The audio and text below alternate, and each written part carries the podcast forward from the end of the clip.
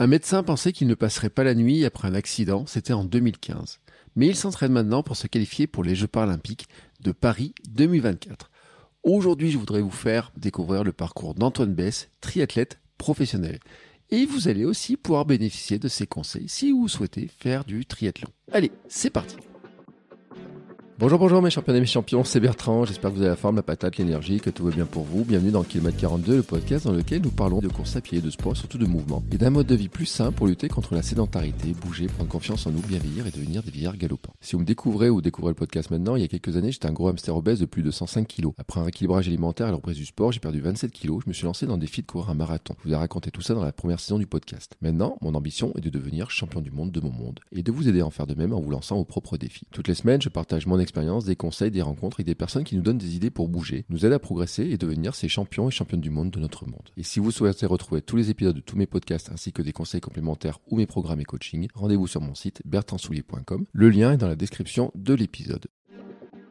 Et aujourd'hui, c'est un nouvel épisode auvergnat et même entre voisins parce qu'Antoine est vraiment pas très loin de la maison et qui montre que l'Auvergne, hein, on a vraiment des belles ressources, des belles pépites, des beaux sportifs. En 2015, Antoine vient d'entrer dans la vie active. Il a toujours été sportif et joue au rugby à bon niveau. Il a même joué dans le plus grand club hein, de la région, un club, euh, le plus grand club français, vous allez croire lequel. Mais sa vie a failli s'arrêter quand il est percuté par une voiture sur son vélo.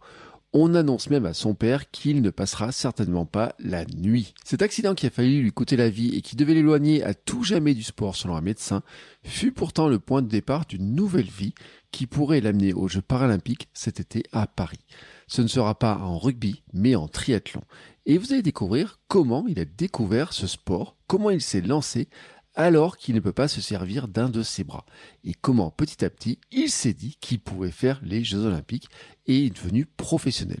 Nous avons parlé de nombreux sujets sur le sport, à quel moment il a pris un coach, ses réticences au début, ce que ça lui apporte, ses entraînements, sa progression, les qualifications aussi pour les Jeux paralympiques de Paris, et comment il gère son temps, son volume d'entraînement, et il nous donne aussi quelques conseils. Et puis nous avons un petit peu élargi la discussion, vous savez, j'en ai bien l'habitude, j'aime beaucoup ça, et nous avons parlé de sa vie autour du sport, notamment les rencontres qui l'ont aidé dans son parcours, comment il est devenu professionnel, la gestion de son mental aussi, moyen à lui pour gérer la pression, comment il se détend, et l'activité créative qu'il adore. Oui, oui, une activité créative qu'il adore. Voilà, j'espère que cette petite intro vous a donné l'eau à la bouche. Je dois juste vous préciser que pendant l'enregistrement, j'ai fait une petite boulette. Je me suis trompé d'un prénom. C'est pas Antoine Rigaudot, mais Thibaut Rigaudot que j'avais reçu dans un ancien épisode du podcast. C'était l'épisode 123. On va dire que c'est mon côté fan de basket qui est ressorti. Maintenant, je vous laisse écouter ma discussion avec Antoine. Allez, c'est I'm Sandra, and I'm just the professional your small business was looking for. But you didn't hire me because you didn't use LinkedIn jobs. LinkedIn has professionals you can't find anywhere else, including those who aren't actively looking for a new job but might be open to the perfect role, like me.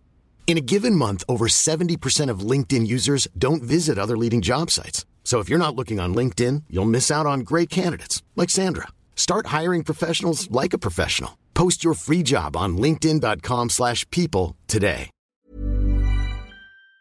Parti. Bonjour Antoine, Bonjour Bertrand. comment vas-tu? Merci beaucoup de merci beaucoup de me solliciter. Écoute, ça va bien, ça va bien. Bah écoute, je suis bien content de te solliciter parce que je te suis depuis quelques temps sur euh, les réseaux sociaux, sur Instagram, j'ai regardé un petit peu, j'ai vu des articles passer sur toi et tout. On est en, je vais dire, on est en mode local, hein, parce que entre Clermontois, hein, moi ça me fait bien plaisir. Euh, J'essaie de mettre en avant un peu, tu vois, les, les sportifs locaux, un peu, montrer un petit peu ce qu'on est capable de faire. Euh, il y a quelques temps, là, j'ai eu une, une cycliste qui était pas très loin.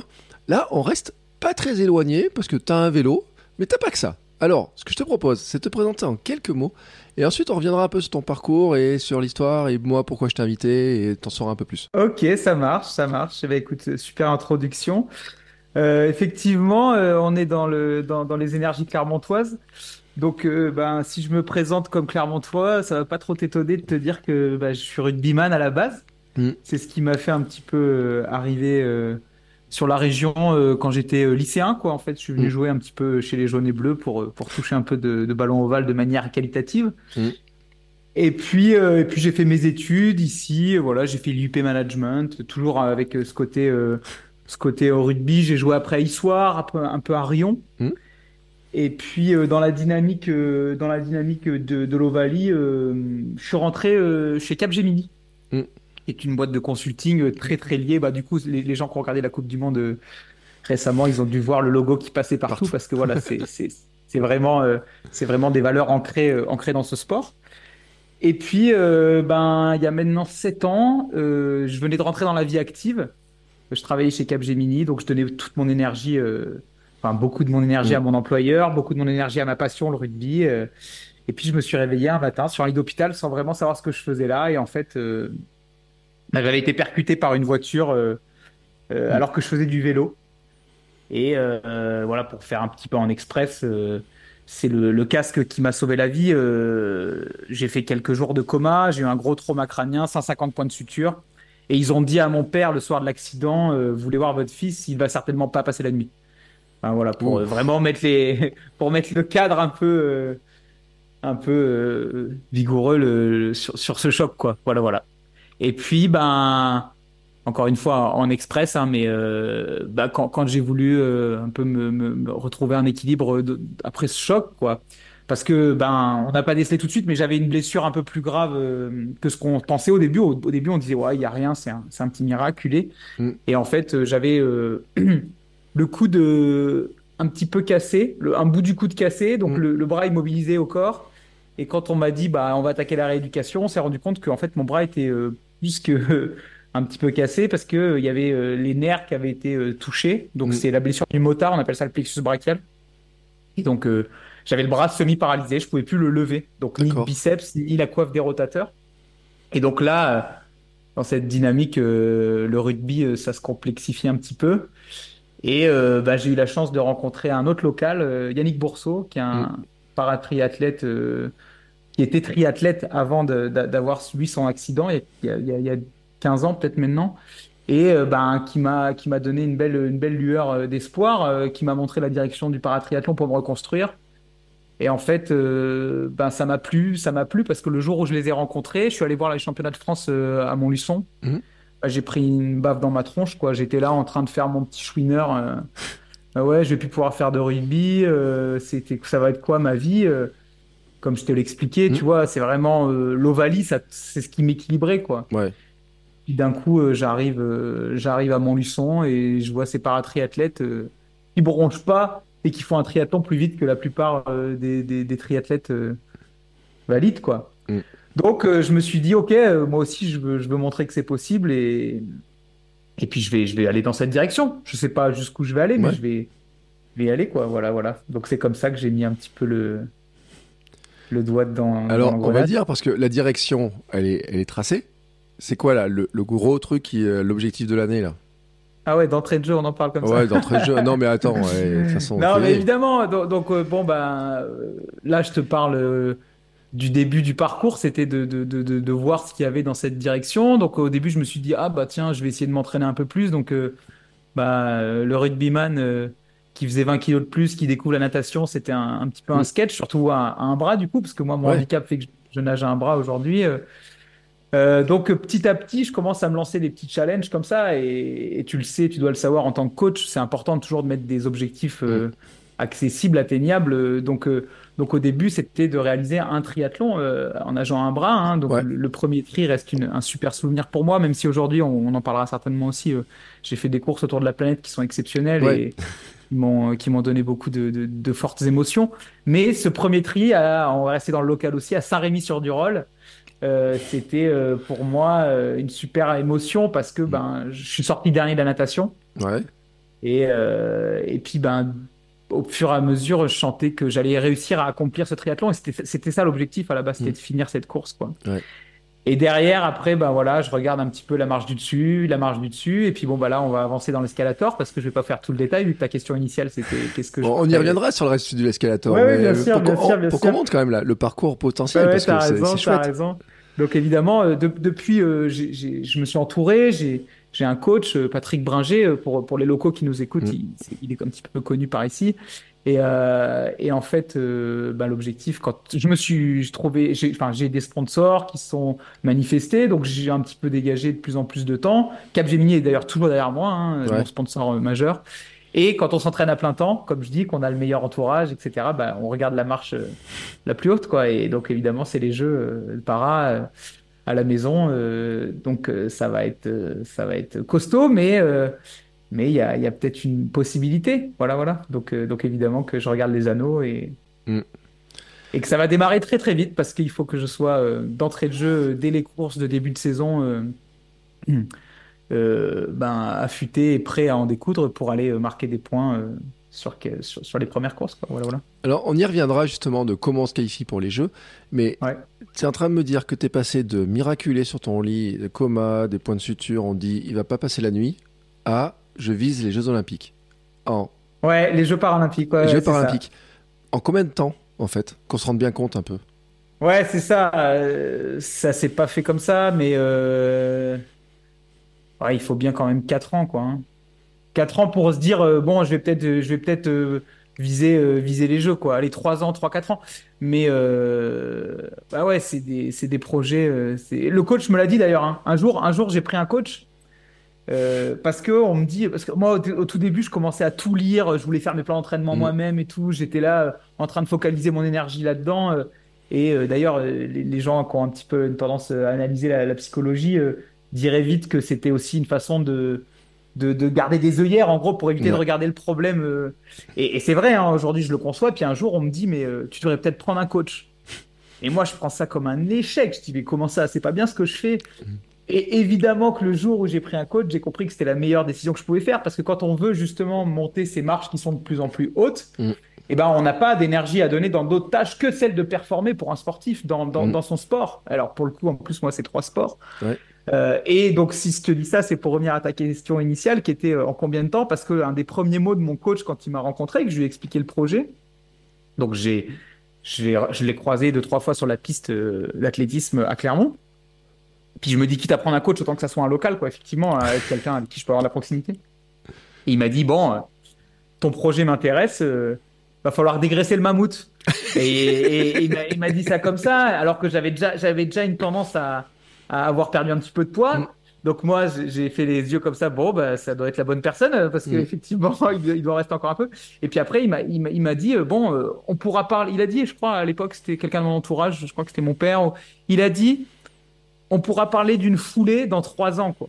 Déjà, au tout début. Ouais. En- Parce que, ben, c'est des projets qui se font pas comme ça. Alors, Mm. la chance que j'avais, euh, je suppose peut-être que tu as côtoyé un petit peu ça aussi, c'est euh, d'arriver sur le sport sur le tard. Mm. Parce que moi, je, je m'entraîne beaucoup avec des jeunes, du coup, parce que comme j'ai un besoin de reprendre les fondamentaux, notamment en course à pied, en natation, enfin, tu vois, c'est Mm. des sports tellement exigeants, tellement chronophages que bah, il y a des ancrages à faire, des éducatifs à faire. On appelle ça d'ailleurs des éducatifs en général, mais tu vois, euh, ben, Mm. les jeunes, ils, en bouffent. Et donc, mes coachs en général m'intègrent avec les jeunes parce que bah, moi, il faut que j'en Ouais. bouffe. Et en fait, ben, ça prend, euh, ça prend euh, plusieurs mois, voire euh, plusieurs années pour bien se mettre en place. Quoi. Et effectivement, maintenant, ça va faire trois ans que je m'entraîne à plein temps. Mm. Donc, que j'ai dégagé vraiment du temps. Quand je dis je m'entraîne à plein temps, c'est que je suis devenu sportif pro. Ouais. Et, et euh, ben, ça va faire euh, ouais, un an et demi que, là, que je commence à avoir une foulée qui ressemble à, à un truc d'athlète. quoi. Voilà, euh, tu vois, euh, que ça commence à courir au seuil à 18 à l'heure, des trucs comme ça. Et encore, hein, quand tu... Quand, je me défends toujours en disant oui, mais moi je suis pas, je suis triathlète, donc je fais Mm. trois sports parce que ben comme je m'entraîne avec des mecs qui font que un de ces trois sports, Ouais. bah, on est à la ramasse tout le temps, quoi. hein, avec euh, et, et moi je m'entraîne, j'en j'en reviens à ce que je disais avec les gamins. Je suis à la ramasse avec les gamins. hein. Mais Ça m'a fait pas. drôle. Ça m'a fait drôle au début euh, quand j'ai commencé à m'entraîner. À Clermont, on a un pôle athlétisme très, très, très, euh, euh, un très bon niveau, quoi. Et niveau national, voire international pour certains, certaines. Et quand j'ai commencé à courir avec les petites nanas qui me mettaient, cher sur la piste, quoi, j'ai dit bon, va falloir que je remonte encore un peu les manches, quoi. Ouais, surtout, voilà. euh, il faut le dire, c'est que Patrick Bringer, pour ceux qui ne le savent pas, était champion du monde de trail. Hein, fait partie de l'équipe avec notamment Thomas Laure Blanchet que j'avais déjà reçu dans le, dans, dans- dans le podcast. Donc euh, en matière de course, il s'y connaît.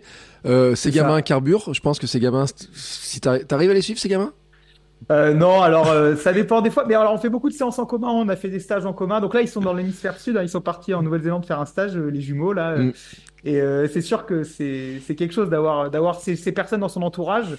Souvent, ils me calent des séances avec eux. On va faire des sorties vélo ensemble. On va faire. un- Donc euh, bon, bah eux, eux pour le coup, ils il nage, il nage très très très très bien. Donc là, c'est pas comparable étant donné que moi je nage à un bras. Mm. Euh, par contre, euh, par contre, en vélo, on va faire des, des sorties ensemble. On, on se met un peu d'équerre, c'est sympa quoi, c'est sympa. Et en course à pied, bah, pareil, ils ont, ils ont une foulée, euh, une foulée très très admirable. Extraordinaire, oui. Non, mais c'est vrai. Eh, on voit des gamins, parce que moi j'ai vu Patrick Bringer sur le board cross avec les gamins qui étaient tout petits, comment déjà ils avançaient, comment ils les poussaient, comment ils les coachaient, etc. Et tout. Et c'est vrai que quand on voit le parcours, hein, quand, on voit comment ils se développent, euh, on, comprend aussi le- tout ça. Et puis j'avais vu aussi, euh, pour l'anecdote, mon premier, mon deuxième trail, deuxième, c'était Patrick Bringer qui était parrain. Et il nous avait donné des conseils sur l'entraînement et Ah, tout. On était allé courir avec son, tu sais, le petit groupe de trailers qu'il entraîne. Alors je sais pas si t'as Ah, amené bien sur, son, sur son petit, euh, sur sa petite Bien montagne sûr, à lui là. sûr. Et il nous a amené là-dessus et tout. Et j'avais regardé à l'époque, je me suis dit, mais il est pas foutu comme moi, ce gars. Euh, J'ai eu le même sentiment avec d'autres coureurs, genre Thomas Blanchet et tout. J'ai dit, les jambes ont pas l'air faites comme moi, mais comment il fait pour avancer, comment il fait pour courir, comment il fait pour. Vraiment, mais c'est là aussi, a, on voit le niveau et tout. Et ils avaient donné mais plein, plein, plein de conseils et vraiment très, très sympa sur les, tous les conseils pour essayer de progresser. Et nous, on, arrête, on était là et tout. Et on se dit, mais comment il fait pour avancer aussi vite? On était morts et tout. Mais c'est vrai que ça, ça fait, euh, il a, il a une vraie, euh, comment dire, une vraie vision aussi hein, de comment progresser, bah, comment avancer, quoi. Oh, puis il donne énormément d'énergie. Ça me fait plaisir que tu parles de lui parce que bah, je vais vraiment insister pour, euh, pour lui rendre un petit, un petit merci euh, très très justifié parce que bah, avec moi, euh, il me donne énormément de son temps. Voilà, comme je dis, il m'a intégré avec tous ses groupes d'entraînement euh, et, et je peux compter sur lui hein. quand je me déplace en course. Si j'ai un Mm. problème, je peux l'appeler. J'ai limite une ligne, une ligne 24-24 quoi. Donc c'est c'est un, un super mec et, et j'espère j'espère le rendre le rendre fier. Euh, un jour, notamment avec la problématique dont tu me parlais tout à l'heure, dont je, je n'aime pas trop dire le nom tout de suite. Et avant d'y aller, euh, il y a quand même une question, tu vois, parce qu'il y en a qui font du rugby, qui écoutent le podcast. Donc pour les rugbymen Ouais. qui écoutent le podcast, quelle position tu jouais euh, quand tu étais chez les Jaunes et Bleus Ouais, c'est, marrant, j'ai, une formation de 10 et, et comme j'avais certainement une vision du jeu, j'avais pas un bon jeu au pied, mais Mm. techniquement, en bas, le ballon en main et tout, j'avais, j'avais un. Puis ils m'ont appris voilà, à faire, à faire les- des, des, des beaux gestes, quoi. Donc j'ai form- je suis formé 10. Sauf que quand euh, tu vas là-bas et que tu appliques tout ce qu'on te dit, bah, tu éjectes des ballons, tu éjectes des ballons, puis au moment, ça m'a, ça m'a refroidi et je commençais à un peu trop croquer la balle, donc ils m'ont décalé petit à petit. Euh, et après, j'ai joué, euh, j'ai joué centre, deuxième centre, j'aimais bien. Mm. Euh, après, quand j'ai commencé à jouer dans les clubs où ça jouait, alors en fédéral, moi, je, j'ai fait quelques piges en une, mais j'étais plutôt en B. J'ai fait un- on a fait une belle saison avec Issoire notamment. Mm. Et là, je jouais ailier. Et puis j'ai fini à Chamalières, euh, entraîné par, par Jérôme Rougier à l'époque, qui était, qui était un sacré personnage. Et avec euh, le club avec qui on, est, on a joué une montée euh, en première série, il me semble. On avait fait, euh, d'ailleurs, je cite aussi le président du club, Michel, qui, qui est une personne qui, qui se dévoue énormément pour ses, ses- ses sportifs, un peu comme, comme Patrick. Et, euh, et en fait, euh, je jouais 15. Voilà, c'était ça ce que je voulais dire. Et c'était mon poste de maturité que j'ai vraiment le plus apprécié. Ouais, donc t'as reculé. Non, mais c'est pour ça, t'étais pas non plus dans les gros, t'étais pas sur les, euh, sur, sur les non, mais avant, quand t'étais même, derrière, quand on quoi. me voyait, ouais, mais quand on me voyait, euh, on se demandait. C'était vraiment la technique qui me sauvait, quoi. Mm. Et, et ce qui est drôle, c'est que je, je fais- je finis un peu avec le rugby, c'est que je me suis tout le temps senti rugbyman, tu vois. Mm. Et j'ai mis au moins trois ans, à f- et j'en ai bouffé, hein, j'ai fait environ 15 triathlons par an, tu vois. Ouais. J'ai mis trois ans à me sentir triathlète. Et un jour, je me suis dit, ouais, je suis là où je dois être. Euh, Je veux dire, je me sentais plus trop rugbyman, même si c'est ancré en fond, au Mm. fond de moi. Et un jour, je me trouve à aller. euh, je m'étais déplacé à Bourg-en-Bresse pour faire un triathlon comme ça, en mode euh, déverrouillage de début de saison. Euh, Je vais faire le triathlon là-bas et tout. Et il y avait un match, euh, un match de barrage euh, de rugby Mm. après ma course. Et je vois ça, je dis, oh, faut que j'aille voir ce match et tout. Et donc, j'ai sympathisé avec des rugbyman là-bas. Et les mecs très contents de me rencontrer. Je leur paye une bière. Je sais bien comment faut faire Mm. avec ces, avec le, avec ces personnages. Et, et on rigole beaucoup. Et, le gars me prend par l'épaule et commence à m'expliquer des règles du rugby. Et c'est là où je me suis dit, je suis même plus considéré comme un rugbyman. Alors par contre, je l'ai tout de suite repris. J'ai dit, tu arrêtes tout de suite. je connais le monde. Et attends, pour des rugbyman quand même, parce que l'endurance, enfin, quand t'es rugbyman, tu t'entraînes pas à courir, même si t'as de la course, un entraînement. Moi, je les ai vus. et, Ouais, euh, tu, tu fais un peu ça en été, quoi. Tu fais un peu ça en été, quoi. Ouais, voilà. Passer à des sports d'endurance euh, avec de la course, du vélo, la natation aussi, finalement, c'est euh, c'est plus du tout la même forme de sport. Enfin, tu sais, tu, dis, tu mets du temps, mais c'est plus du tout la même forme de sport. Rien à voir, rien du tout. notamment à l'écoute de son corps. Enfin, je veux Mm. dire, ça, c'est un truc que j'ai découvert. Je me rappelle avoir des petites blessures quand t'es rugbyman ou alors te. Et le kiné te dit, bah attends, faut que tu coupes là, tu parles, tu coupes, tu coupes trois jours et puis tu y retournes. Et, et puis bah après, tu es plus blessé. Et puis en fait, quand tu reviens, c'est pas grave parce que tu as toujours un petit peu le. Alors attention, hein, je parle d'un niveau régional, hein, je parle pas de, Mm. de national. Après, c'est encore autre chose, hein, les mecs qui jouent, euh, qui sont professionnels. hein. Mais tu auras toujours le, le bagage technique et le collectif Mm. qui va éviter en fait que l'endurance, que ton, ton, ton fond soit un problème majeur. quoi. Ouais. Euh, tu vas pouvoir t'appuyer sur les autres et puis t'appuyer sur voilà, une belle passe ou une be- un beau placement sur le terrain. Euh, alors que ben, en triathlon, le moindre petit pépin où tu t'entraînes pas pendant 10 jours, euh, tu redescends et là, la performance, elle devient quoi, quoi. Donc, euh, donc c'est vachement intéressant de changer un petit peu ce point de vue dans l'exigence avec toi-même. Mm. Mais si on continue un peu ce parallèle, c'est super intéressant d'en parler. C'est vrai que c'est pas un sujet qui vient souvent sur la table. Euh, ce qui va me manquer, par contre, euh, donc j'apprécie cette exigence. Je pense Mm. qu'il y a une, il y a une chose, il y a peut-être un truc à amener. Des fois, je me disais peut-être qu'un jour, je pourrais me tourner vers la prépa pour des rugbyman les étés. Ça me plairait ouais. de faire ça. Mm. Mais euh, il y a un truc qui manque, c'est le- l'esprit un peu collectif, quoi. Ouais.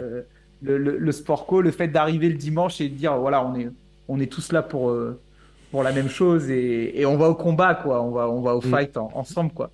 Bon, c'est, ça, ça existe, hein, parce qu'il y a quand même euh, des fois euh, des, des relais en équipe ou alors euh, des, des triathlons euh, où, où on- peut faire, ouais, c'est ça, des contre-la-montre, quoi. Ouais. Mais, euh, mais bon, pour moi qui suis entre guillemets euh, handicapé, je peux pas faire un, un contre-la-montre parce que ben, y a, les gars nageraient pas à mon allure. Enfin, ça Mm. serait pas, ça serait pas.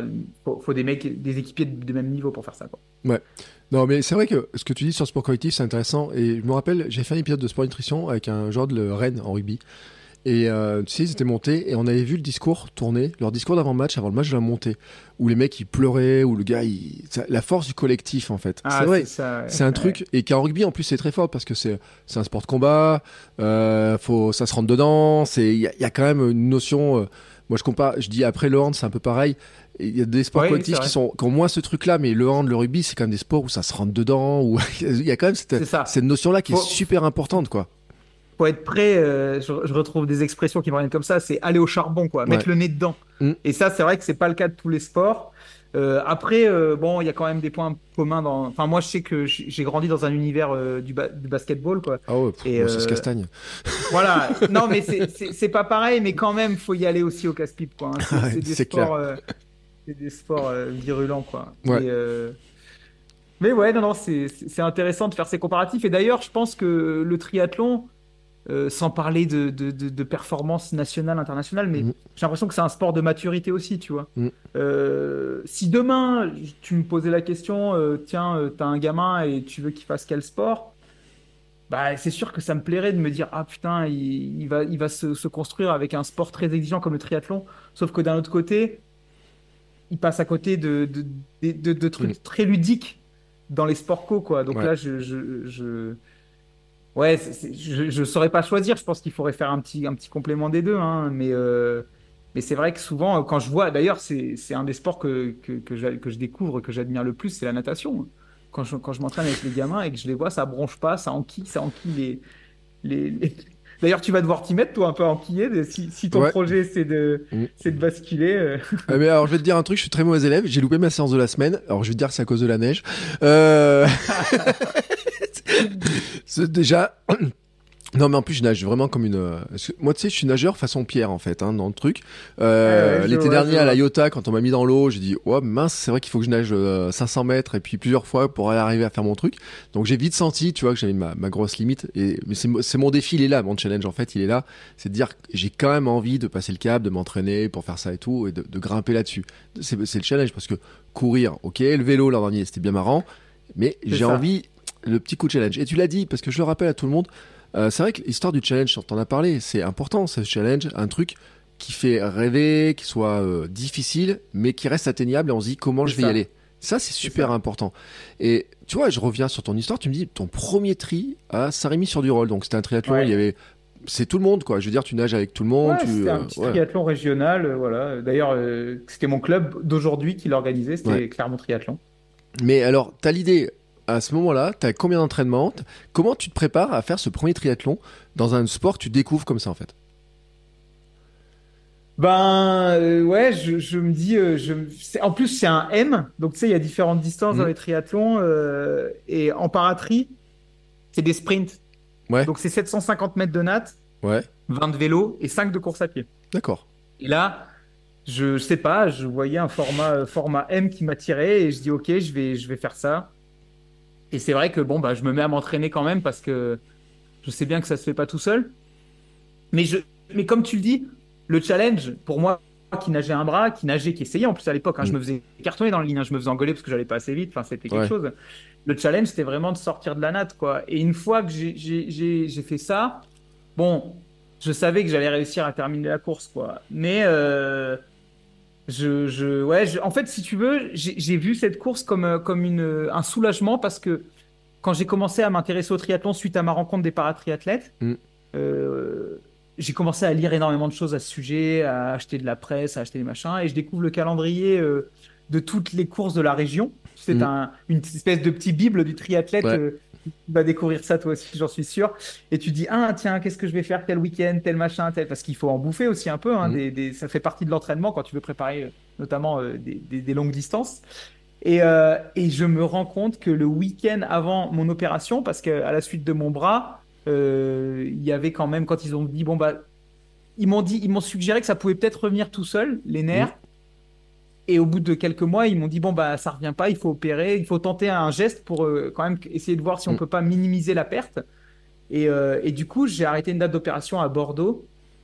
Et en fait, quand j'étais stressé de me refaire, de, de passer, me faire anesthésier, j'étais Mm. déjà passé à côté d'un truc costaud. Je me disais, mais pourquoi t'infliger ça? En plus, l'opération n'était pas garantie de résultat. Ouais. Et en fait, je regarde ce calendrier et je vois que le week-end avant mon opération, j'allais me faire hos- hospitaliser une semaine à Bordeaux, euh, il y avait ce triathlon, quoi. J'ai dit, Mhm. mais oui, bien sûr. Parce que je le voyais comme un aspect, euh, si tu fais cette course, et puis je voyais pas, je voyais pas de finalité autre que de, que de la terminer, euh, ben tu vas être vachement soulagé à, à ton intervention, quoi. Mm. Et donc j'ai appelé le- le- les chirurgiens, je leur- le service, je leur ai dit, voilà, est-ce que je peux faire cette course? Ils m'ont dit, mais oui, monsieur Bess, si vous êtes, si vous êtes déstressé pour, pour venir vous faire hospitaliser, c'est encore mieux pour nous. Et donc voilà, donc j'ai commencé un petit peu à m'entraîner. Je m'entraînais une fois par jour. Je, je, je, je faisais du vélo sur un home trainer. Je m'étais bricolé une attelle Ouais, euh, pour courir. Et, euh, et puis bah voilà, j'allais nager euh, pour essayer d'avancer un peu. Je m'étais, ce qui est important quand on découvre la natte, je pense, c'est de mettre les petites palmes. Mm. Parce qu'en fait, ça permet d'économiser l'énergie de se concentrer sur des mouvements tout en ayant de la vitesse en fait. Et Ouais. quand on a de la vitesse, on se place mieux. Donc voilà, je nageais un petit peu avec des petites palmes. Et, euh, et du coup, bah, voilà, j'ai terminé cette course, je suis allé faire, me faire opérer et je, je- je voulais revenir sur l'opération parce que l'opération s'est bien passée. ouais, Et aujourd'hui, je peux lever mon avant-bras, j'ai mon biceps qui remarche. d'accord. Donc je peux pas lever, je peux pas lever, ah ouais, ça sert à rien que je montre de toute Mm. façon, mais je peux pas lever euh, mon bras au-dessus de la tête, quoi. Ouais. Je, deltoïde et de coiffe des rotateurs, ça c'est parvenu. C'est ce qui m'avait dit d'ailleurs que c'était moins probable, mais par contre le biceps qui avait, je crois, 80% de chance de réussite. Donc et puis ayant connu une année sans le biceps, je peux vous dire que Ça ouais, change tout. effectivement, euh, ça change tout. Parce que ben voilà ce que j'avais dit à mes chirurgiens, euh, je veux pouvoir euh, reboire une bière et, et pouvoir manger euh, manger tout seul avec cette main quoi. Et, et donc voilà, c'est c'est sûr que ça s'est mis dans la bonne euh, dans la bonne direction. Euh, D'ailleurs, j'ai- une question sur euh, pour ceux qu'on moi moi j'en fais partie, tu sais, sur les, les différents handicaps. Euh, j'ai fait un épisode avec Anthony Rigaudot qui est lui un handicap visuel, hein, qui disait qu'en plus sûr, son handicap évolue, etc. Euh, ça marche comment quand toi par rapport à ton bras? C'est comment on pourrait décrire, décrire en fait les types de handicaps que tu as en triathlon en fait? Ouais, ben c'est c'est pas compliqué. En fait, euh, on nous l'explique bien d'ailleurs quand on découvre l'univers du paratri. Hein, donc je Mhm. suppose que c'est c'est ça dans, tout- dans tous les sports, mais Mhm. bon, moi c'est l'univers que j'ai connu. Euh, ben, il y a des classifications. Ouais, il y a des règles. Et effectivement, ces règles, elles- on peut les remettre en question, hein, euh, parce que c'est pas facile de, de- de- d'inclure des handicaps dans la même catégorie, sachant que bah, on pourrait dire ah ouais, mais pourquoi on n'est pas dans telle catégorie, pourquoi on n'est pas dans telle catégorie? Bon, on nous le dit dès le début, euh, si on n'aime pas les règles, bah, on joue pas quoi. Ouais. Et c'est vrai, moi je je me plains pas de ça. Euh, je suis dans la catégorie PTS 5, c'est un membre touché partiellement. d'accord. Donc euh, moi, mon bras, c'est exactement ce que c'est. Je suis avec des gars qui ont pot- potentiellement un bras mal formé. Donc Mhm. les meilleurs de ma caté, en général, ils ont un bras plus court que l'autre, mal formé de naissance. Euh, ou alors l'allemand qui est, qui est lui, a carrément pas de main, mais euh, quand même un grand avant-bras, donc il nage avec son bras faible. Ouais. Euh, aussi des pieds beaux, euh, donc c'est des gros des, des- des soucis de cheville. Mm. en général opérés, qui, qui quand même sont, voilà, c'est- eux, c'est des gars qui vont aller nager aussi vite que des valides élites, qui vont rouler sans problème et qui vont avoir un petit pépin pour courir, mais encore ça court très très vite quand même. quoi. Ouais. Et euh, donc ça c'est ma KT. Puis après tu as un membre, donc moi un membre touché partiellement. Après tu as PTS 4, un membre touché sérieusement, très sérieusement, de fil en aiguille, et euh, avec jusqu'au wheelchair, ceux qui sont en, en fauteuil roulant. Et là il y a des sous-catégories. Il y a ceux qui ont la chaîne abdominale et ceux qui ne l'ont pas. Ouais. Et comme pour la catégorie d'Antoine Rigaudot, euh, il y a euh, les malvoyants et les aveugles Ouais. qui vont avoir un petit différentiel de départ par rapport à des, à des moyennes de temps réalisées, euh, donc des stats réalisées sur plusieurs années, et qui fait que normalement c'est censé équilibrer un petit peu tout ça. Quoi. Mm. Donc voilà, euh, on a des départs par KT, toutes les, toutes les minutes, toutes les 5 minutes, par sexe aussi. Et pour, aller sur ce circuit international, euh, euh, il y a en gros 8-9 dossards par course pour, dans chaque KT. Quoi. Voilà, D'accord. Comment tu passes Alors, tu passes de son premier triathlon. Après, tu te fais opérer. Donc après. Ouais. tu reprends. euh, Après, bah, je, je, je continue à faire du. Enfin, j'avais, je pense, deux mois peut-être de, de relâche. Puis après, je continue à faire du sport, euh, à me Mm. mettre tout doucement dans la direction du tri. Mais euh, je me focalise sur la rééducation. Donc, il Mm. faut que je fasse du kiné au taquet pour pas que mon cerveau, c'est tout con, mais il faut pas que le cerveau oublie que les muscles existent en fait. Ouais. Donc, il faut continuer à solliciter le bras. Et puis, ben, en plus, comme il bouge pas, il faut pas qu'il se verrouille. Donc, continuer à, à conserver les amplitudes. Mm. Donc, je me mets dans une dynamique comme ça. Je dois reprendre aussi un peu le boulot à mi-temps parce que j'ai besoin de me, de, de me remettre un petit peu dans, bah, dans, une dynamique active, quoi. hein, Ouais. Simplement. Et puis, euh, et puis ben, j'arrive euh, à un moment où euh, la Fédé dit bah, on organise des tests pour repérer un petit peu les profils. Donc, tu devrais venir faire des tests euh, pour voir ce que tu vaux. En parallèle, bah, je, je m'équipe un peu, quoi. Je m'achète un, un vélo qui un vélo de chrono. Je, parce qu'en triath- en paratri, il Mm. n'y a pas de drafting, donc c'est des vélos de chrono. Ouais. Un peu comme ça se fait sur le longue distance. Mm. Euh, et heureusement qu'il n'y a pas de drafting, parce que j'en reviens au handicap. Comme on n'a pas le même handicap, imaginons euh, que si les mecs pouvaient rouler ensemble, euh, bah, ça serait impossible pour moi de revenir, quoi. Ouais, c'est clair. Sachant que voilà, et, et ce que je voulais vous redire tout à l'heure, je refais une petite parenthèse sur le, le handicap, c'est que donc il y a les règles, Mm. et dans chaque KT, bah, il y a des handicaps qui vont être favorables, d'autres défavorables. Quoi. Mm. Et c'est vrai que bah, pour moi, c'est un peu costaud parce que ben en tant que nageur à un bras, zéro, un, et, et l'autre, euh, il sert pas, Ouais. ben, c'est handicap défavorable. Quoi. Ouais. Et, euh, et donc je referme la parenthèse et je reviens, je sais plus où j'en étais. euh, Bah, t'en étais au test après la fédération. Tu dis t'as Voilà. les tests, équipe d'un Et vélo. donc et du tout. coup, euh, bah, je vais faire les tests là-bas. c'était à Cannes. Et, euh, et puis ben discipline par discipline. hein, le- voilà, le but c'est vraiment de Mm. s'étalonner et de voir euh, de voir ce qu'on vaut. euh. Et puis ben c'est intéressant. Mon test vélo est très intéressant. Euh, après le ben il y a du boulot en natte, il y a du boulot en course à pied, mais voilà. on- Et puis un jour ils me disent bah écoute il y a un dossard dispo pour faire une course ITU si ça t'intéresse. Donc c'était une course en France. Donc pareil j'ai j'ai les paillettes dans les yeux, je dis bah ouais grave, ça m'intéresse trop. Et puis ben je commence à mettre le, le pied à l'étrier comme ça quoi. Et puis euh, l'autre l'autre euh, l'autre moment clé c'est euh, je sais pas peut-être un an après donc j'ai fait j'ai fait d'autres courses alors plutôt des courses amateurs hein. après je me mets à faire Mm. des tris à fond pour euh, voilà j'avais ce besoin de me sentir dans mon sport donc fallait fallait en faire fallait en faire fallait en faire quoi et euh, prendre de l'expérience finalement Mm. et puis ben un jour j'aime bien les citer aussi parce que je leur dois beaucoup c'est Groupama qui Mm. me dit bah écoute Antoine ton histoire on aime bien viens nous la raconter euh, puis on t'aidera si tu as besoin pour financer tes déplacements et tout euh. et euh, bah je dis ok quoi moi mon boulot avant chez Capgemini c'était de faire des PowerPoint pour présenter des courbes de trésorerie Waouh. Là, d'un seul coup, on, me- on me dit, bah, mets ta tête sur un PowerPoint et raconte-nous un peu ton histoire. Ouais, j'ai dit, je dois pouvoir faire un truc, euh, Mm. un truc. Et, et puis, ben, ça, ça a commencé comme ça, parce que j'ai fait une présentation qui. L'avantage que j'avais, c'est que je pouvais, je connaissais l'univers pro Mm. euh, du tertiaire, j'entends pro. euh. donc en fait, euh, j'arrivais pas en terre inconnue comme un sportif euh, jeune qui Ouais, rentrerait qui dans sa carrière ouais. sportive, Mm. qui a tout donné dans le sport et on lui demande bah, d'aller parler à des à des, des employés d'une société, il, il serait moins forcément à l'aise avec ce qu'on ce qu'on attend de lui peut-être. Et moi, ça, ça s'est fait assez naturellement. peut-être même plus que avoir une foulée optimisée. Et du coup, du coup, ben, je- de fil en aiguille, euh, j'ai j'ai eu un autre contact. On, on a, avec les coups de téléphone, avec les bouches à oreille, on a dit bah attends, Antoine, il fait un truc pas mal. Et puis ben un jour, j'ai j'ai demandé à Capgemini, voilà, s'il voulait me suivre pour essayer de. Et puis bah voilà, ça c'était une marche aussi importante. Quand en parallèle de- du coach de s'entraîner plus, bah, c'était d'avoir des moyens. Ouais. Et avec les moyens, il fallait du temps, ce qui est à peu Mhm. près la même chose finalement. Et, euh, et là, ben, j'ai dit à Capgemini, je vais essayer de, de, de tenter les qualifs pour, pour des courses euh, bah, d'un niveau euh, au-dessus, quoi. Et il faudrait que je m'entraîne à plein temps. J'aimerais bien que vous soyez toujours euh, ben, mon partenaire majeur, quoi. Et, et il faudrait me, me suivre, quoi. Voilà, voilà. Donc, euh, donc c'est là où, où j'ai mis le, le- le pied dans l'univers du sportif pro, quoi. Ouais. Mais euh, tu, alors, tu vois, quand tu faisais du rugby, t'avais peut-être rêvé d'être pro à un moment donné, parce que quand tu intègres la maison jaune et bleue, il y, a- il y a quand même euh, la perspective. Je sais pas, en plus, quel joueur t'as pu côtoyer, si t'en as vu qui, qui montait les marches et tout. T'avais imaginé à un moment donné pouvoir devenir pro dans le sport quand t'étais en rugby?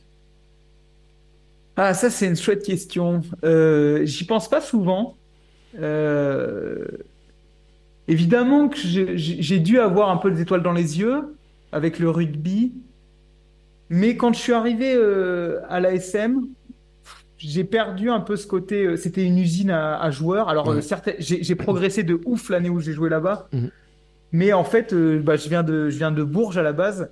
Euh, je jouais dans un petit club. euh, Ouais. Et en fait, bah, je pouvais chialer quand on perdait, quoi.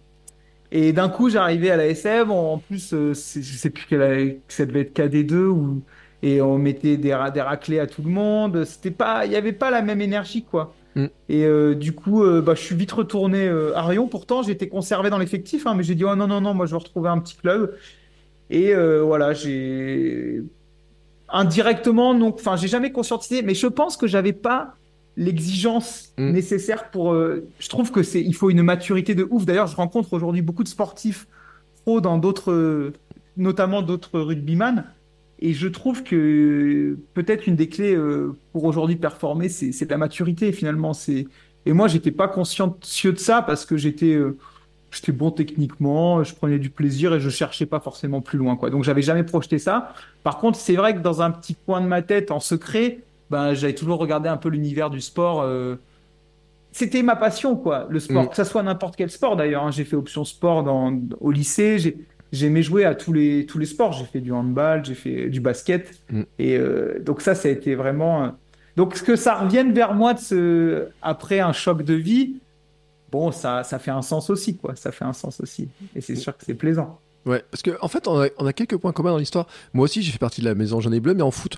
Mais j'ai joué pendant 10 ans, tu sais. Alors, à l'époque, euh, ça, ça- division 3. hein. On était Ah, maximum. mais il y avait un, il y avait un gros centre de formation, hein, parce qu'on on les croisait, euh, les, Ça se trouve, on s'est croisés là-bas au Gravanche. Tu t'entraînes au Gravanche? Ah, mais moi, je suis beaucoup plus vieux que toi. Ça- ça- tu le vois peut-être pas, mais je suis beaucoup plus vieux que toi. Ah. Euh, et euh, au siècle dernier, tu sais, l'ASM était encore en foot. C'était pas, enfin, était monté en troisième division. Puis tu sais, après, il y a eu des fusions, Ouais, ça ouais, je rappelle les anciennes versions, bien. etc. Et tout. Et c'est vrai que euh, c'est quand même un gros club. Hein. Faut dire, c'est une très très grosse machine avec énormément de moyens, de terrain, etc. Une exigence. Et moi, j'ai voyé mes camarades qui partaient dans les centres de formation, tu sais, qui, qui montaient. J'en ai eu à Monaco, j'en ai eu à Pouf, j'en ai eu plein. Alors, tous, je pense qu'il y en a aucun qui a fait carrière, tu vois, dans le truc. Non, Moi, j'étais bloqué par la blessure, tu vois, j'étais arrêté, puis j'aurais pas eu, tu vois, non plus, je pense, l'exigence d'entraînement, etc. Et on les voyait aussi, les rugbyman. Après, j'en ai côtoyé plein, tu vois, des, des rugbyman. Il y a même des rugbyman qui ont fait des très grandes carrières à l'ASM, qui avaient pas la maturité, mais qui avaient la technique, qui ont eu un petit coup de chance, des petits trucs comme ça, tu vois, où ça passe. ça. Et puis d'autres qui l'avaient et pour lesquels ça n'a pas marché, tu vois, et qu'on a retrouvé Ouais. dans des grands clubs. Euh, grands clubs locaux, genre Montluçon, tu vois, et, et qui, a- qui a- qui est rempli d'anciens joueurs de l'ASM comme ça, tu vois, qui n'ont pas réussi à Bien passer, sûr, à bien passer sûr, le bien cap. sûr, bien sûr. Et c'est vrai que c'est une machine à former quand même des élites, hein, euh, notamment en rugby. Euh, une équipe qui a été championne de France. Dans les gamins, ils sont, pff, il y a des années, ils sont presque tous champions de France dans, dans, dans- dans les trucs. Et c'est pour ça que tu- on se dit, ah quand même, on se rapproche un petit peu, tu vois, de ce truc-là. Et moi, j'en rêvais quand j'étais gamin, tu vois. Moi, je me disais, oh, voilà, j'aimerais bien devenir un, un- un sportif pro et tout, etc. Et finalement, tu vois, si je te pose la question, c'est que c'est vrai que d'un moment, bah, t'arrives à revenir par une porte, mais qui est même inexistante au départ, parce que l'accident de vélo, tu peux pas euh, l'imaginer, ça, ça, ça- tout. Mais tu reviens dans le milieu du sport, et en Ouais. fait, en ayant dans l'objectif de vivre, pour moi, le plus gros événement, tu vois, Ouais, c'est vrai. potentiellement. Et ça, en fait, ça me fait rêver, en fait. Alors, pas l'accident, le truc et tout, mais le parcours non, mais- de voir, tu vois, comment tu es capable de dire, bah, je passe de ça à monter petit à petit les marches et en, même en, en rêver. Tu vois, c'est pour ça que je t'ai invité, en fait. C'est ce truc-là, en fait, me dire, mais, mais comment tu peux imaginer ça? Comment t'as progressé? Comment t'as t'as passé tout ça, tu vois? Ouais, c'est c'est gentil, ça me touche ce que tu dis, ça me touche. C'est vrai que vu sous cet angle, euh, c'est c'est cool, c'est cool, c'est cool. Bon, alors, quand même, allez, attends, euh, on va, on va remettre un petit peu, on va enlever les émotions de côté. Euh, N'empêche, tu, me dis, t'es pro, tu passes pro, donc d'une manière et tout. Capgemini, quand même, quand tu leur, quand tu leur proposes ce truc-là, euh, ça a été dur de les convaincre ou ils t'ont dit, allez, banco, il faut faire des dossiers, il faut, ça marche comment ce truc en fait? Parce que alors, vraiment. Ouais, euh, ça c'est ça c'est une question chouette parce que c'est important de rencontrer les bonnes personnes en Mm. fait. Et euh, et quand il y a une rencontre, il y a une rencontre quoi. Mm. Et en fait, euh, ben on- quand j'ai parlé de mon projet, on avait entendu parler de ce que je faisais. En plus, euh, on le sait dans, dans les boîtes un peu un peu de consulting comme ça. Bon bah il y a des cadres, euh, il y a des mecs qui, qui aiment bien faire des sports un peu où ils sont indépendants. Donc le Ouais. triathlon, ça devient un sport euh, voilà de, de challenge, de machin. Et donc c'est vrai que Capgemini est sponsor euh, du plus gros triathlon euh, d'Europe, je crois. hein. Euh, c'est le triathlon de la Baule. Mm. En termes d'effectifs, le plus gros triathlon, je parle.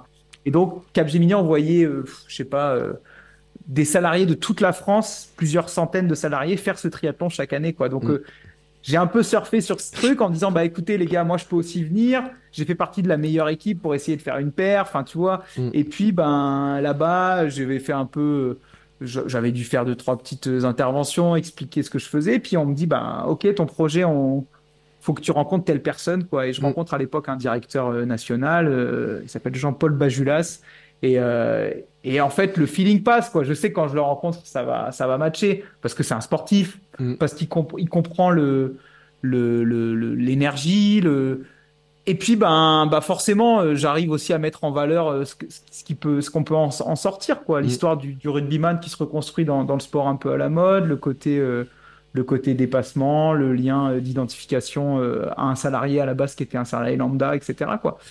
Et donc, euh, ben voilà, euh, ça, ça se passe comme ça, quoi. Il faut la, la bonne rencontre et le, le petit truc en plus, quoi. Et hop, ça, ça éclot. Ouais.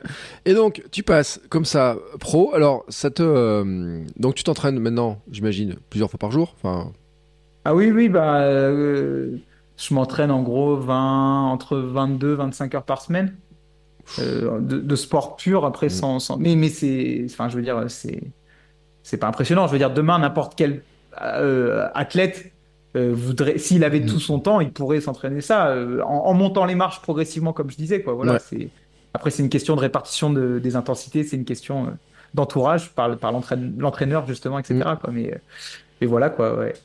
Et pour, pour quand les gens se représentent un petit peu, tu- c'est c'est quoi à peu près le volume d'entraînement entre les différents sports, entre les trois sports en fait?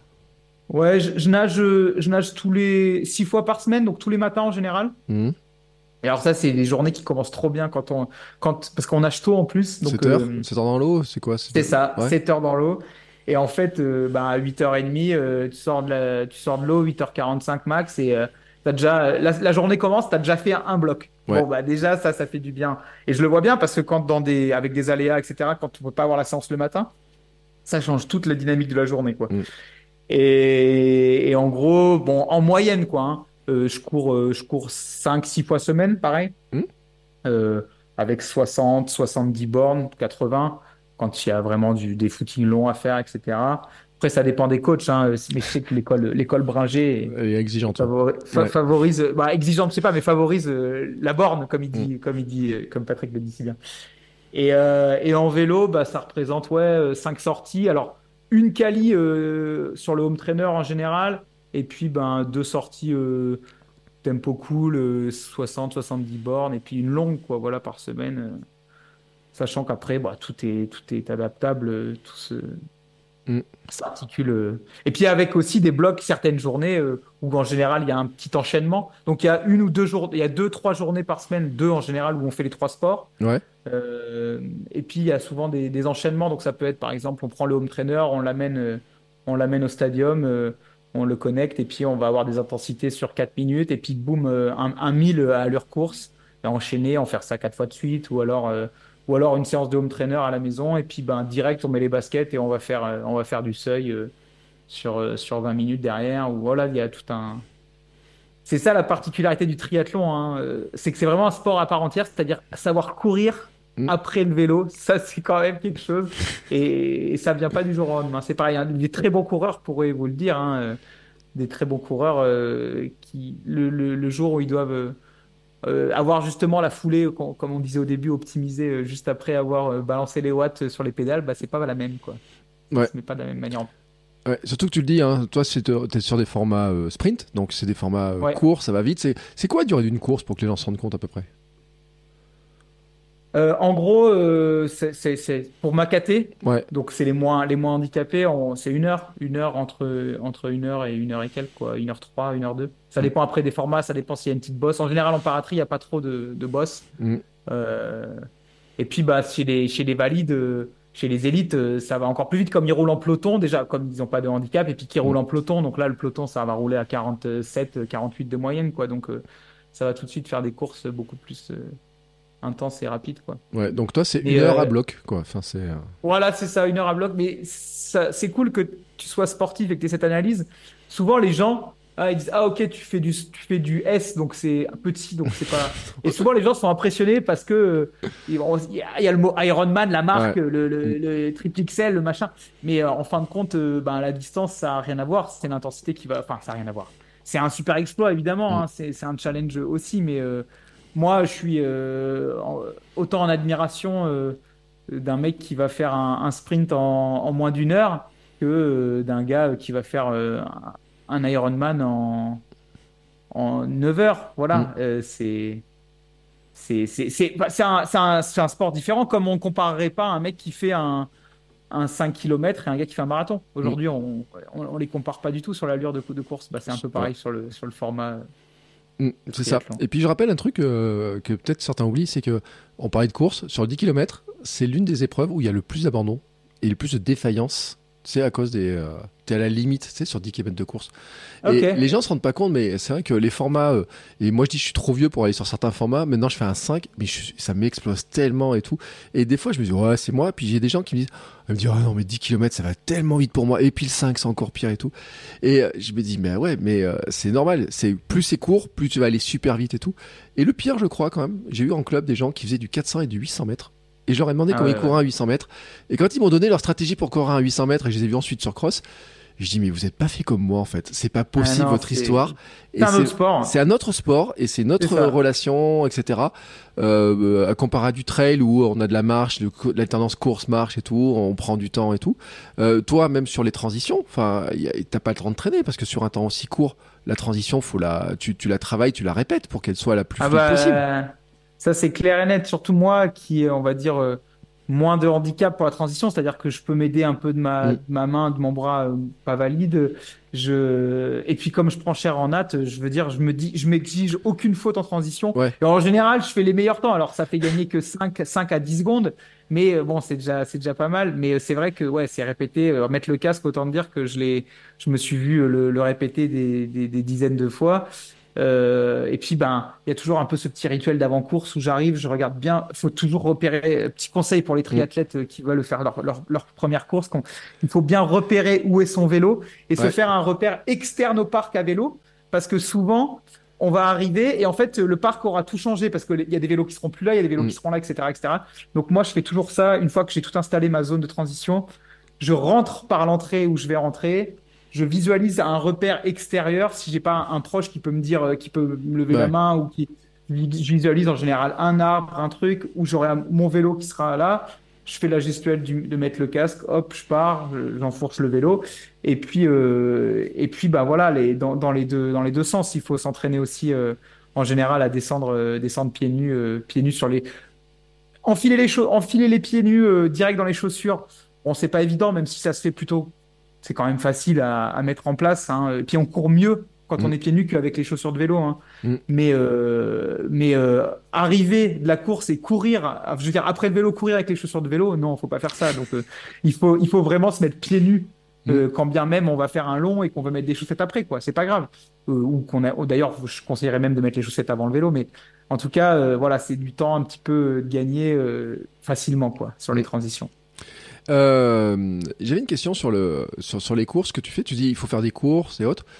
tu fais que des courses en para ou tu participes à d'autres courses aussi, euh, je veux dire, euh, grand public, enfin, tout public. Ouais, euh, ouais, ouais, non, non, je fais des courses de valide aussi. Hein. Mm. Là, ça, j'adore hein, d'ailleurs.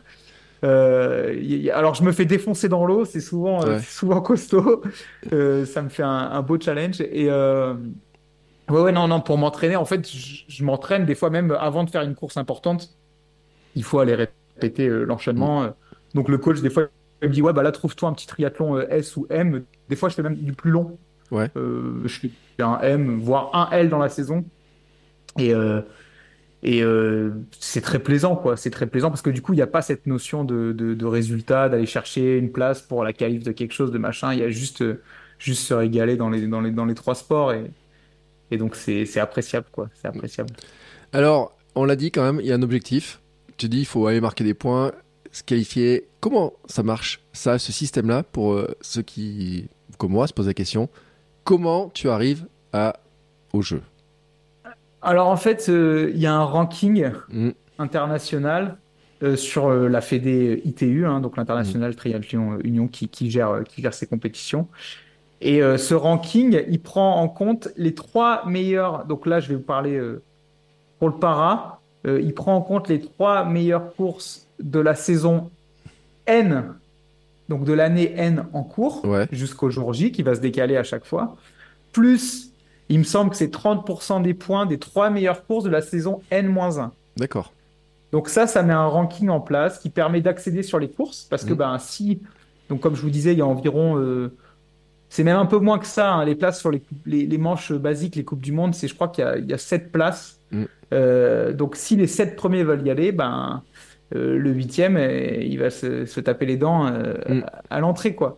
Et en fait, ce ranking permet d'accéder à ces courses. Et ensuite, il déclenche un ranking parallèle à un an des Jeux. Donc là, il me semble que c'était juin.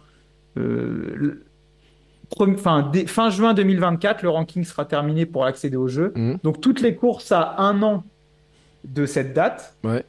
donc là, on est, on à la moitié. Euh, servent à faire un ranking pour accéder au jeu. Donc pour accéder à ces courses, il faut être bien classé dans le ranking, euh, dans le ranking euh, classique courant tout le temps. Voilà, c'est ça. Et, et ces courses que tu fais te donnent des points pour accéder au jeu après. Et donc si tu rentres dans ce top 9, tu as un dossard. Mm. Sachant que si tu rentres dans ce top 9, donc c'est 9 places pour les jeux dans chaque caté, si tu rentres dans ce top 9, tu as un dossard pour ta Fédé et c'est la Fédé qui décide si elle t'envoie, si elle envoie quelqu'un d'autre, ou il peut y avoir un, tout un tas de critères en place, etc. etc. Quoi. Mm. Ouais, c'est chaud, hein. 9 places. c'est... Ouais, c'est costaud, c'est costaud parce que. Ouais, c'est costaud. Mais comment tu te dis Parce que l'approche mentale, et euh, ça, moi je sais, parce qu'en préparation mentale, ce qu'on dit, le, résultat, il dépend pas de toi, c'est-à-dire qu'il dépend aussi de, des, autres qui, sont là avec toi, de leur entraînement et tout. Toi, tu donnes le meilleur que tu peux à ton entraînement puis dans chaque course. Mais comment tu gères ce, truc là comme ça de, de, de t'entraîner et te dire euh, quelle est la chance en fait tu t'attribues d'y aller en fait? Bon, déjà, euh, juste pour finir avec l'histoire du ranking, je vais te dire mes places. Ouais. Aujourd'hui, mm. je suis 9 au ranking classique. Ouais et je suis 12e au ranking pour accéder au jeu. D'accord. Donc on pourrait dire, euh, sachant que j'ai fait qu'une course intéressante l'an dernier, c'est-à-dire que j'ai scoré correctement que sur une course l'an dernier. D'accord. Donc euh, voilà, le plan c'est d'entrer de jeu la saison prochaine, d'aller scorer sur le début de saison pour essayer de, de remonter euh, quelques places mm. Et de commencer à, mieux se placer. Sachant que comme je suis 9e au classement, bon, c'est pas non plus impossible. Il y a aussi l'histoire, euh, et puis après on aura terminé avec le sujet du ranking, mais d'accéder au jeu. Mais il y a aussi un truc qui, qui vient souvent euh, l'année des jeux dans le para, c'est qu'il y a des profils d'athlètes qui arrivent en mode euh, ah bah ouais nous on avait un petit handicap, en fait peut-être qu'on peut se qualifier, on va essayer aussi. Et donc il y a des mecs qui arrivent qui ont un handicap très léger, donc ils doivent se faire classifier par les instances internationales. Et donc ça arrive mm. aussi qu'il y a des nouveaux profils qui arrivent comme ça et on les voit, on voit pas trop ils ont des handicaps très légers. Donc, du coup, est-ce qu'ils vont rentrer dans les critères de, de, de la réglementation, comme je vous explique au début? Bah, Ouais. Ça, on ne sait pas. Donc, ça met aussi une sorte de challenge euh, qui n'est pas forcément présent dans les sports un petit peu euh, plus euh, valides. Quoi. hein. Ouais. Euh, voilà. Alors, après, l'aspect mental. Euh, ça, c'est intéressant.